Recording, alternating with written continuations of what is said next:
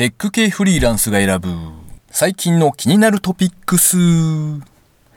今回は132回目の配信となります。目薬を買うとビニールのケースがついてくるじゃないですか。あれ、結局使わないんで、毎回開封直後に、いらぬと言ってゴミ箱に投げ捨てています。ワイルドじゃないこの番組ではフリーランスのエンジニアである私 S が最近気になったニュースや記事をサクッと短く紹介しております。IT 関連をメインにですね、ガジェットだったり新サービスの紹介だったり気になったものを好き勝手にチョイスしております。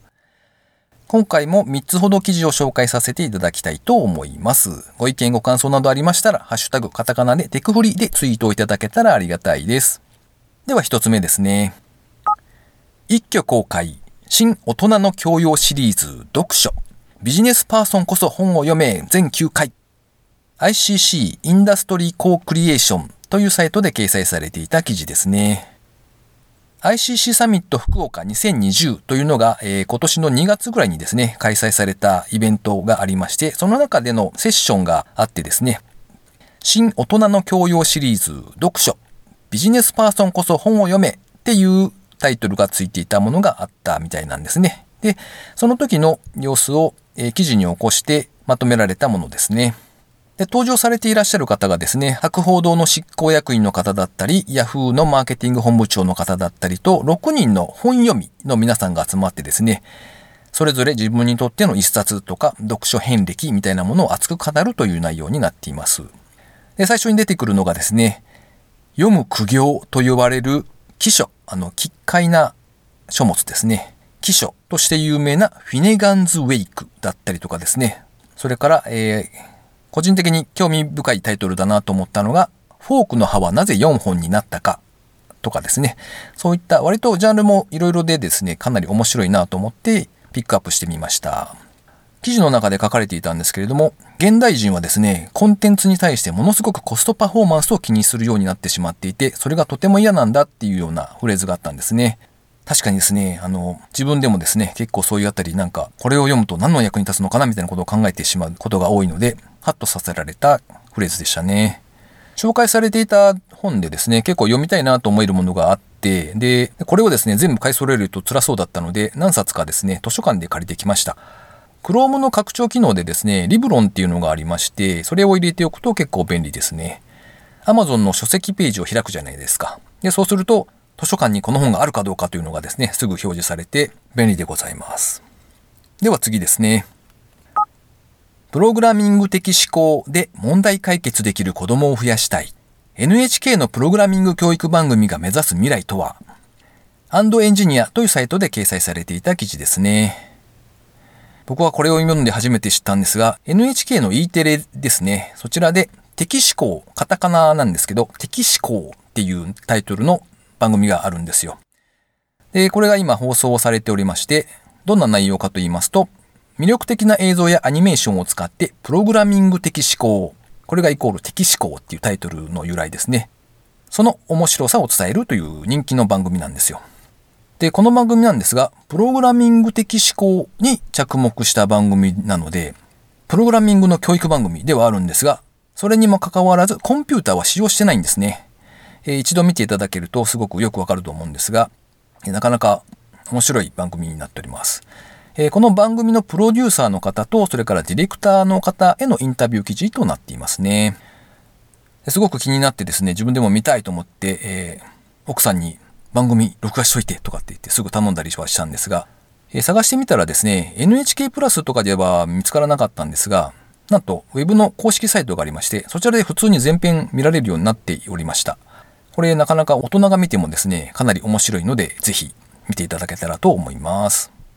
では最後3つ目ですね。ライオン IoT 歯ブラシクリニカキッズ歯磨きのお稽古のテストマーケティングを開始。IoT ニュースのサイトで掲載されていた記事ですね。ライオン株式会社は歯ブラシにアタッチメントをつけて専用のアプリと連動させることで子供に自主的な歯磨きを促す IoT サービスクリニカキッズ歯磨きのお稽古のテストマーケティングを開始。ロハコにて2020年9月9日から販売を開始するんだそうですね。このサービスはですね、歯ブラシに取り付けるアタッチメント本体、それからスマートフォン上で使用するアプリとで構成されておりまして、アタッチメントの方はですね、加速度センサーが内蔵されておりまして、ブラッシングのデータを蓄積していくと。そしてマイクロ USB 端子で充電が可能となっております。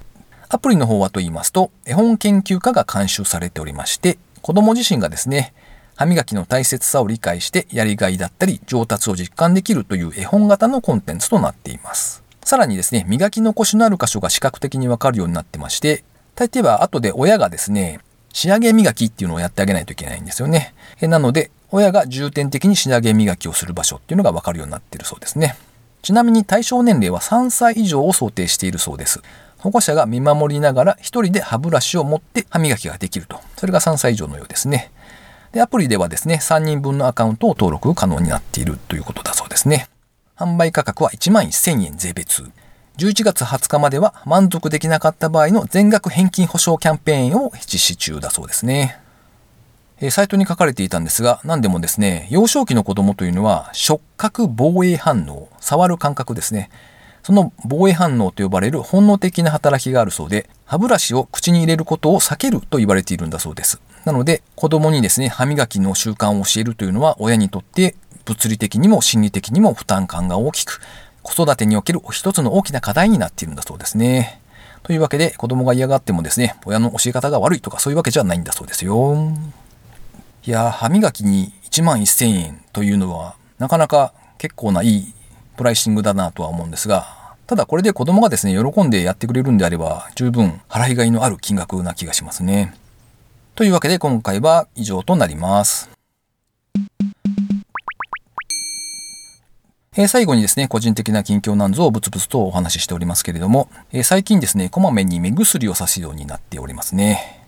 いつもはですね、あの、眼科行った時にもらってきたやつか、それかまあ、安い2、300円ぐらいのやつとかですね、そういうのを使ってたりするんですけども、えー、先日ドラッグストアに行ってきまして、えー、たまには違うのを買ってみようかななんて思って見てたんですよ。そうしましたら、最近はですね、随分と高級路線なアイテムが販売されておりまして、片や158円みたいなそうい安いのがあったりする一方でですね、1480円みたいなこう高級なやつも置いたりされていて、おだいぶ下がるなって思って見ておりました。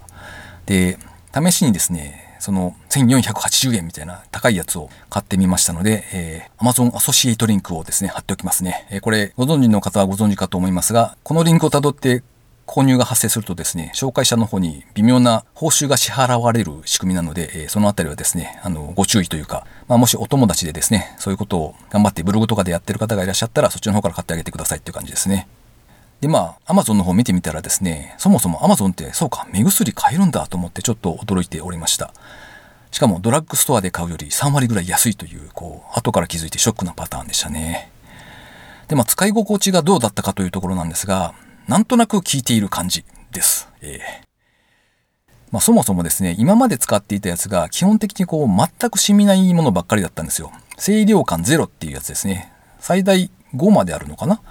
えー、目薬の箱の裏に大体書かれていると思うんですが、一番下のこう全く染みない清涼感ゼロっていうのを基本的に選んできたんですよね。で、そこに来てですね、その高級路線のやつがそういうタイプがなくて、買ったやつがまあ100点満点で言えば80%までいっている結構な刺激のあるやつなのかな。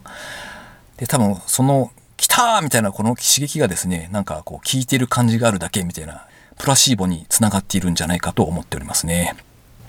この番組へのご意見ご感想など絶賛募集中です。ツイッターにて、ハッシュタグ、カタカナでテクフリをつけてつぶやいていただくか、ショーノートのリンクからですね、投稿フォームにてメッセージをお送りいただけたらありがたいです。スマホ用にポッドキャスト専用の無料アプリがありますので、そちらで登録とかですね、購読とかしておいていただくと、毎回自動的に配信されるようになって便利です。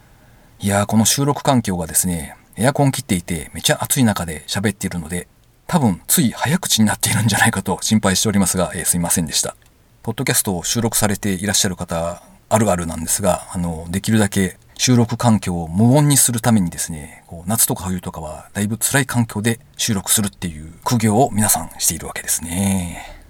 というわけで今回もですね、最後までお聴きいただきありがとうございました。それではまた。